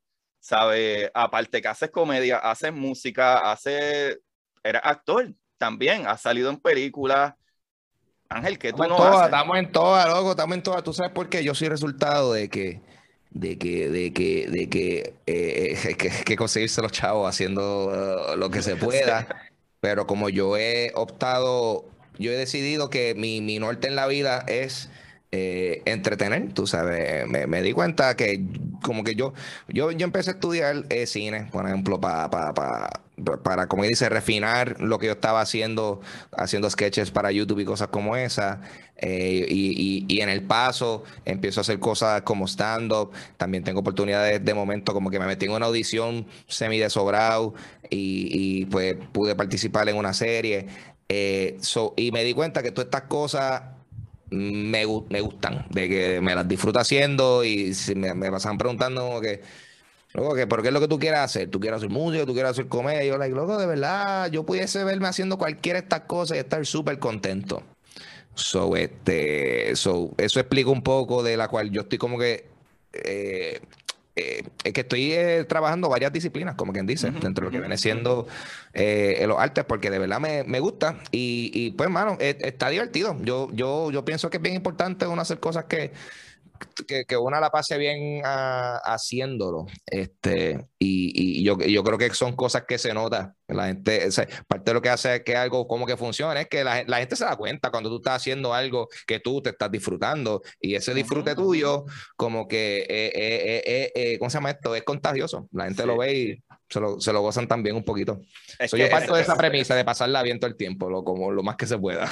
No, mano, es que eso es lo brutal, porque eh, yo lo sigo ustedes hace un montón de años y tener lo de Dulce Compañía, este, aparte del podcast y lo de Twitch ahora mismo, que también eres gamer y estás bien envuelto en eso, pero cuando tú ves todo, desde la música, desde, no, no es solo que tocas música y haces pistas, es que también cantas, ¿sabes? Tocas batería, ¿sabes? No es lo mismo tú estar, ajá, no es lo mismo tú estar envuelto en muchas cosas, sino en verdad que te va bien. O sea, tú en estando rompe, tú como host de Dulce Compañía rompe. Tú básicamente estás diciendo, no, no, es que hagas muchas cosas, es que no eres, no, no, no, no eres miel haciendo todas. como tú lo quieras coger, pero es que hay mucha gente que quiere hacer muchas ah. cosas, como que, ah, no, pues esto, esto lo están haciendo, pues yo me voy para allá. Ah, esto lo están haciendo, ah, pues yo me voy para allá. Es claro. no. O sea, por ejemplo, por ejemplo, yo soy bueno hablando aquí. Yo no soy muy bueno en vivo. ¿Sabes? A mí, loco, yo tengo una lista en mi celular desde el 2018 por ahí de chistes que yo escribo. Yo nunca me he trepado en stand-up porque pienso que me iría horrible y me da miedo. Pero tú te trepas en stand y tú rompes en el stand-up. ¿Sabes? Cuando tú tienes conversaciones, eres muy bueno teniendo conversaciones. Cuando tú, la gente que ve tu programa, Dulce Compañía, o, y vayan y visiten su canal de Ángel González de YouTube y todo eso, Corillo, o sea, tú tienes una presentación, ¿sabes? Un, stage brutal, o sea que también en, técnicamente le metes duro, técnicamente de que se ve. Yo no, yo tengo una porquería green screen que lo que se hace es poner una foto allá atrás, ¿sabes? Y ya. O sea, no, no, no, tú tienes ahí como si tú estuvieras en un stage y el televisorcito y, y, y en vivo. En vivo tenía una producción brutal, tenía hasta la pizarrita atrás para cuando se hacían los, eh, los jueguitos. O sea, a otro nivel. Es un viaje loco. Lo que pasa es que, pues, eh, yo, todo ese resultado de uno tener que uno mismo ser autodidacta y aprender a hacer las cosas que uno quiere hacer. La realidad del caso es que mucha gente, mucha gente eh, se pasan pidiendo ayuda de otros, lo cual está bien, tú sabes, que pidan ayuda o lo que sea, o depende de otros. Yo creo, yo creo que ahí está el problema cuando dependen de otros. Yo pienso que si hay algo que tú quieres hacer, si tú tienes un proyecto o, una arte que tú quieras desarrollar, tú deberías tratar de aprender las cosas que tú necesitas para poder hacer, hacerla. So, eh, yo sé que a fin de cuentas, muchas de las cosas que yo he podido lograr ha sido porque eh, ha sido una suma de todo el conocimiento que he adquirido a través de los años, viendo tutoriales de YouTube, tirándome de pecho a hacer stand-up, porque yo no tenía interés de hacer stand-up. Fue que eh, desde el momento se hizo el, el, Open Mic de Trépate aquí y, me invitaron a participar y dije, pues vamos allá. Como que yo no voy a decir que, o sea, como que me invitaron para hacerlo y yo, pues yo no voy a decir que no ante, ante la oportunidad de uno probar algo nuevo. Y me gustó, y pues porque, porque cuando hice stand-up resultaba que, ah, como que esto es una extensión de cosas que yo hago ya, como que, o sea, eh, comedia, pero hago videos, pero también a mí me gusta tener conversaciones con gente y, y tripear con los amigos, pues básicamente hacer stand-up es tripear con los amigos, pero el público son tus panas. Eh, así, así es como, así es como más o menos esa es la cosa, pero como, digo, loco, eh, eh, tú dices eso de que de momento hay personas que quizás están tratando de seguir las tendencias o seguir lo que una persona o la otra lo están haciendo. Aquí yo me voy un poquito spicy porque yo sé que hay un montón de personas que a mí me han seguido las cosas que yo estoy haciendo y, y, a, y a fin de cuentas no, no les ha resultado porque precisamente lo están haciendo porque están buscando cuáles son las cosas que son tendencias, eh, están buscando ver qué, qué, alguien hizo y cómo yo puedo pues ya tomar el modelo de lo que él hizo y, y adaptarlo a lo mío. O sea que es, eh, es, más, es más fácil tú adaptar algo que tú crear un concepto de raíz. Pero a fin de cuentas, muchas de, estas, muchas estas personas tienden a no darle seguimiento a sus proyectos. Muchas de esas cosas se han caído porque el, el interés genuino no está. Eso eh, tú sabes, a, lo que voy más bien es que, mano, sí. Entonces, yo me siento bastante. Yo estoy, yo estoy bien claro que yo no voy a ser feliz en la vida haciendo otra cosa que no sea haciendo algún tipo de arte o algún tipo de entretenimiento. Tú sabes, sea estando en, en, escenario, haciendo stand-up en alguna obra, eh, aparece, haciendo algún tipo de actuación, haciendo música. O inclusive, tú sabes, hasta también he considerado que como, como estoy teniendo cierto conocimiento técnico en el lado de producción de música, pues trabajando música para otros artistas, quizás, tú sabes. Ah, exacto. Eh, ¿Sabes que Nada, básicamente yo me veo haciendo cosas nítidas, artísticas. Y obviamente esto es un viaje bien, bien este egoísta. O sea, yo voy a decir, este es bien egoísta. Entonces yo, mi, mi norte es yo pasarla bien, porque yo te veré claro. O sea, y más cuando hablamos de cosas así galácticas y hoyos negros y todo eso, tú, uno se da cuenta lo insignificante y lo pequeño que uno es y el, y el, el tiempo y la brevedad en este tiempo y espacio. So, yo pienso que no, no, no, no hay mal, no, no está mal uno tener ambiciones que pueden ser así, tú sabes, que es como que, tú sabes, eh, no todo el mundo tiene que ser los madres Teresa de la, de la vida. O sea, eh, lo, lo, que sí es que hay que tener conciencia y no ser un ser humano basura. Eh, yo creo que más que nada. de persona. no sea una basura de persona y, y, y tú sabes, no es lo mismo, o sea, quizás yo hacer un chiste jamás va a ser lo mismo que darle un sándwich a un deambulante, pero sí reconozco que hay gran valor eh, en, causarle risa a alguien que quizás está pasando un día mal. y, eso, y, eso, es un resultado y, y, eso puede fomentar cambio en, en, vida de otras personas. Lo que pasa es que pues, a, veces no son tan medibles como está, como físicamente ir a donde personas y sacarlos de sus, de sus malos momentos. Pero pues es, la forma de yo aportar.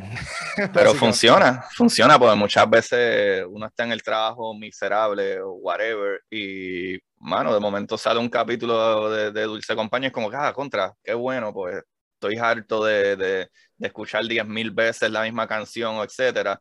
Y siempre salen conversaciones que tú, que tú te identificas o incluso pueden salir conversaciones que te sientes incómodo y eso te puede dar una, una lupita para tú decir, ¿por qué eso me puso incómodo? Maybe yo debo de trabajar un poquito con esto porque me, me jodió. ¿Por qué me, ¿Por qué me tiene que joder tanto? O sea, eh, yo seguro que... en toda la bayoya que tuvimos hoy, alguien va a escuchar este episodio y decir, diablo, loco, qué bueno que hablaron de esto de los hoyos negros. Yo tenía tantas dudas y hablar, y como sabes, como que, y son detallitos como eso la cosa es que muchas veces nosotros no, sabemos, pero uno, uno tiene que uno mismo considerar las cosas que uno ve y, la, y quizás la gente que hacen creadores de contenido que uno sigue, que uno ve y, y, y, como esas cosas te afectan positivamente a ti y uno ni comenta, ni, ni le da las gracias, tú sabes, pero esa persona sí tuvo un efecto en tu vida positivo. So, eh, me gustaría pensar que el tipo de cosas que, que, tú y yo estamos haciendo, de alguna forma, tienen efectos positivos en, la vida de otras personas. Mano, súper brutal, súper brutal. Y literalmente por eso yo empecé este proyecto. Yo empecé este proyecto, yo no me gradué de ciencia, yo no soy físico ni nada. Yo a mí me encanta leer y me encanta la ciencia y me fui en el viaje a leer libros de, o de física cuántica, etcétera, XY, de mil cosas y quería que la gente lo tuviera de una manera sencilla. Y por eso es que el podcast se llama Curiosidad Científica, no Agustín te lo explica, porque hay un montón de cosas que yo no sé. Por ejemplo, cuando me preguntaste ahorita de lo de los hoyos negros, yo te conté una parte, pero otra parte te dije, en verdad, no estoy seguro por qué. Si es que eh, las galaxias orbitan ese centro, ese hoyo negro, eh, o, o, si en verdad otra cosa. Pero sí expliqué que lo que sí también sé de por qué la galaxia no sale volando es por la materia oscura. Pero no sé si acierta si, ah, mira, sí es que ese, ese rotor es el hoyo negro en el centro, no sé. ¿Sabes? Como que está bien no saber. Y yo creo que esa es otra cosa que nosotros cometemos mucho error. Que nosotros, sea que queramos ser eh, influencer o lo que sea, que puñeta quieran ser, que en verdad pienso que esa palabra está bien gastada, eso de ser influencer, pero creo que sí podemos educar eh, y educarnos en general. Pues cuando, si yo me cierro a escuchar tu punto de vista, porque yo me creo el más que sé de ciencia y no quiero que tú toques esa fibra de que no, no, no, no sé lo del hoyo negro, pues mira, no voy a aprender nunca, nunca voy a realmente a ir y a buscar esa información. Y yo creo que muchas veces sucede con nosotros que, eh, mejor ejemplo, ¿cuánta gente a ti te comentaban cosas súper cool y te molesta ese único tonto que te dijo una tontería. ¿Sabe? A la clásica. Uh hay uno ahí súper agitado por el, el, el, el, único comentario negativo. Ajá. yo creo que ahí agitado. Ajá, y yo creo que estas cosas es lo que tú haces, la comedia, que es súper importante, por eso es que yo traigo comediantes a mi programa y, y ¿verdad? y traer la ciencia de una manera básica, literalmente por eso yo empecé este programa, porque sé que hace falta más educación. Y ese es el problema que pasa, que tú ves las calles y la gente encojonada, que lo único que ve es su punto de vista y no, y no da dos vueltas. Entonces tú tienes la religión envuelta en eso y tienes más odio por gente que cree supuestamente en una religión de amor, en vez de, de espérate, párate, ¿por qué? ¿Por qué tú estás atacando? ¿Por qué tú estás, sabes? y por lo menos para mí, eh, aprender estas cosas, aprender lo insignificante que somos en el universo, me da un punto de vista como que, eh, a lo mejor no es tan importante de que aquel tonto me cruzó en la calle de mala manera. Como que, ah, ¿sabes? Eh, pero, mano. Uno, aprende a picharle a un montón de cosas que no está ley. yo no voy a gastar mi tiempo en preocuparme por eso. Ajá, ajá. Sí, cuando el sol va a explotar ya mismo para el carajo. o, exacto, O Ángel se va a meter allá a crear el hoyos negros asesino. Una Ay, bendito.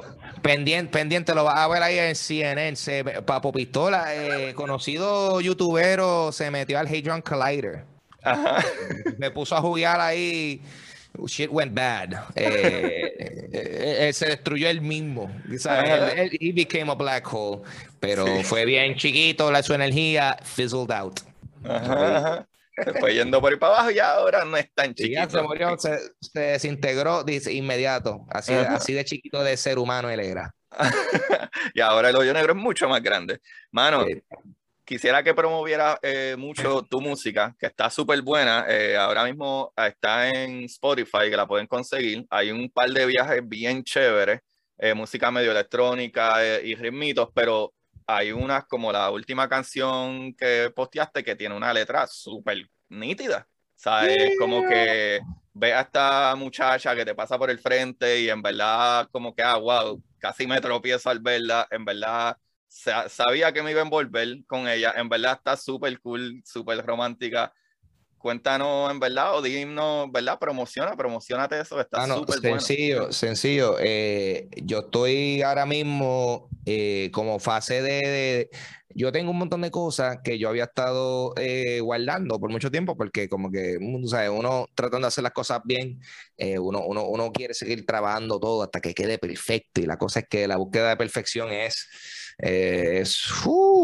eh, ¿cómo se llama esto? No, no, vale la pena, dame caballero, porque la perfección no existe. So, básicamente, en el proceso de yo desatarme de esas eh, inseguridades también de, de, de, uno sentirse que, que uno no es lo suficientemente bueno, pues decidí, fuck it, yo tengo demasiado material y empecé a soltarlo. So, esto es, eh, la, ya, ya yo he soltado algunas canciones, pero yo siento que este es como que oficialmente el, el, el, push para empezar a sacar todo eso. Se llama Como Ayer, está disponible en toda aplicación donde escuchas la música. Yo estoy haciendo música estilo, es, es synth wave, synth pop, uh, ese estilo de de música media ochentosa, pero obviamente con una producción moderna que se escucha bien bien clean y bien nice, pero a mí me encanta ese estilo de música y, y tengo mucho material en ese estilo, o so que si escuchas esa canción y te gustó, pues viene más por esa vía, pero también lo más que nada, más que más que la canción, me gustó mucho el video de música porque fue un concepto que de verdad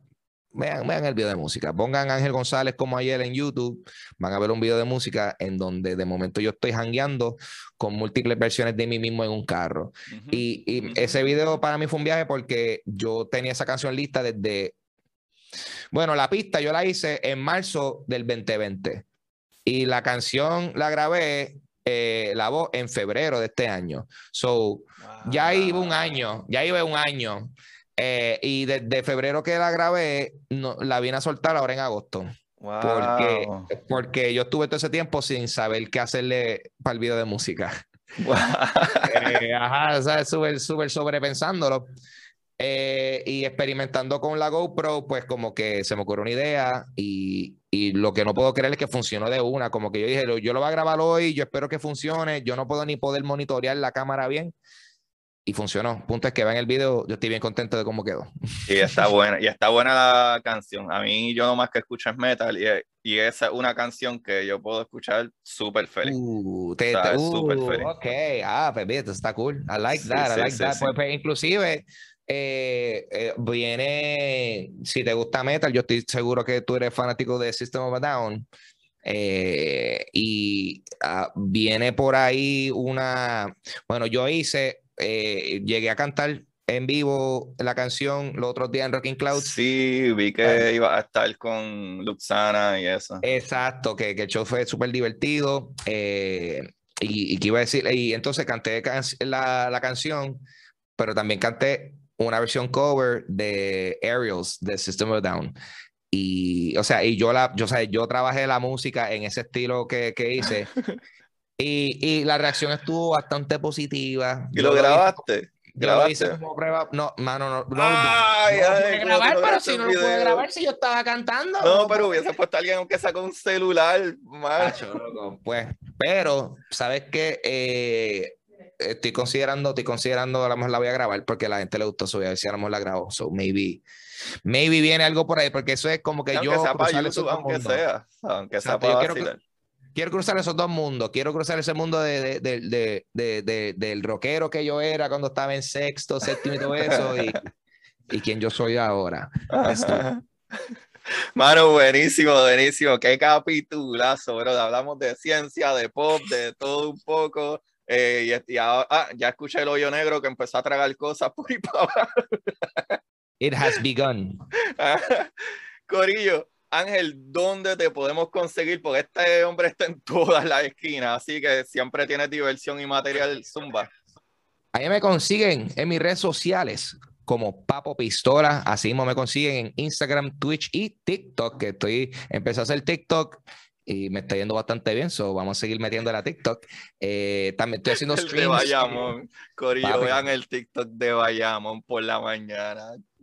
Qué Chacho. buen. Loco, ¿cuánto eh, share cogió esa jodienda? A mí me lo enviaron eh, hasta por el WhatsApp, un pana que vive aquí, que no, eh, no sabe nada. Hermano, o sea, yo... shares, no sé ni decir cuánto, en TikTok ya va casi para el millón de views, pero eso es en TikTok nada más, y eso es sin contar toda la gente que me lo ha tumbado Uh -huh. Y, o sea, hay, hay como, Rapetón, este, el Coyote, o sea, un montón de gente y blogs y páginas de Facebook, Instagram y todo eso. Me, me lo enviaron por WhatsApp. Eh, del grupito de, de, de mis hermanos y unos Ajá. panas, a mí me lo enviaron no, por WhatsApp. So, está corriendo, vamos a ver, vamos a ver qué otra, qué otra, qué otra estupidez puedo hacer por ahí. Pero exacto, Corio, estoy streameando, eh, hago, hago streams en Twitch, donde hago eh, juego, juego videojuegos en Twitch, pero también hago el Dulce Compañía, que lo pueden ver.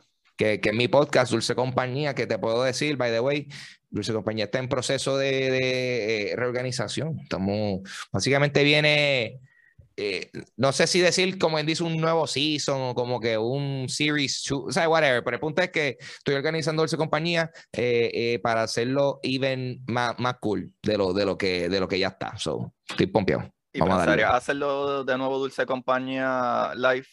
Es que yo, ok, si alguien me puede conseguir sitio para yo hacer Dulce Compañía live, envíenme un mensaje, porque yo no consigo local.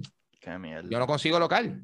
Yo no consigo local. Estoy buscando, o sea, yo no consigo local que sea el Centro de Arte o un teatro que sea súper caro. Y, la, y también, para uno vender taquilla en un evento, uno necesita un promotor, porque si no, Hacienda te multa. So, si hay un promotor, si hay un sitio o si hay un establecimiento que esté dispuesto a echarnos un par de pesitos para hacer un show bien cool de comedia, déjenos saber. Yo quiero hacerlo. Las ganas están please help me. o te enviamos un hoyo negro por correo. O te envío el hoyo negro, papi, pendiente.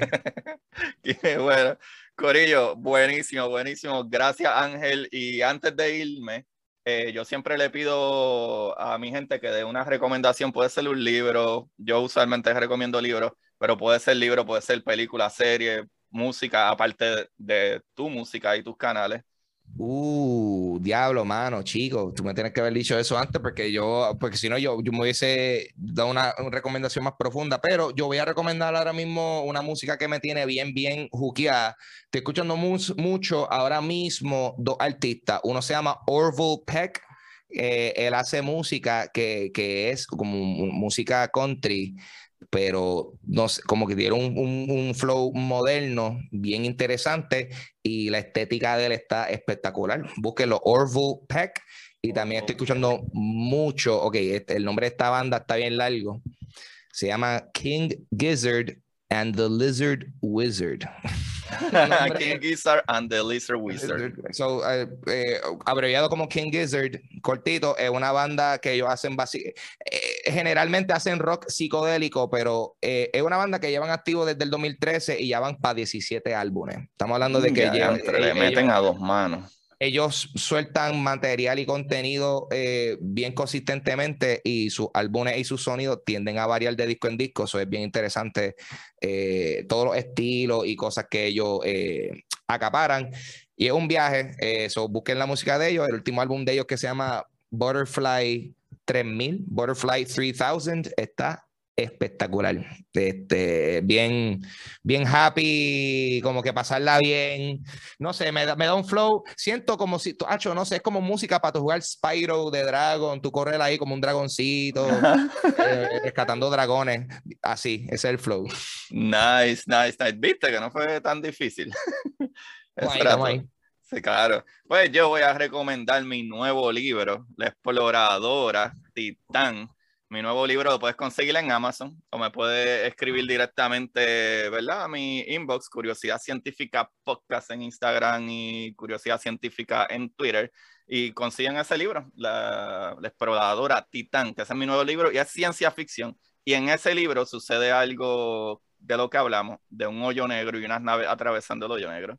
Y hay alien y monstruos y cosas así. Pero los que quieran aprender un poquito de ciencia regular, bella y hermosa, también está mi libro de curiosidad científica, El universo en arroz con habichuela, Corillo, para que aprendan de todo esto que hemos hablado. Mira, arroz con habichuela, facilito y sencillo.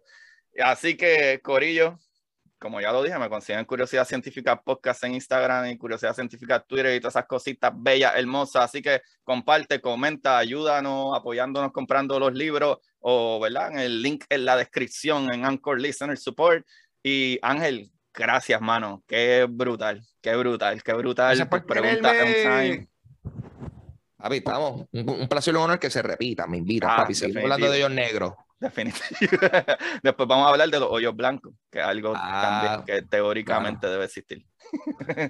Ah,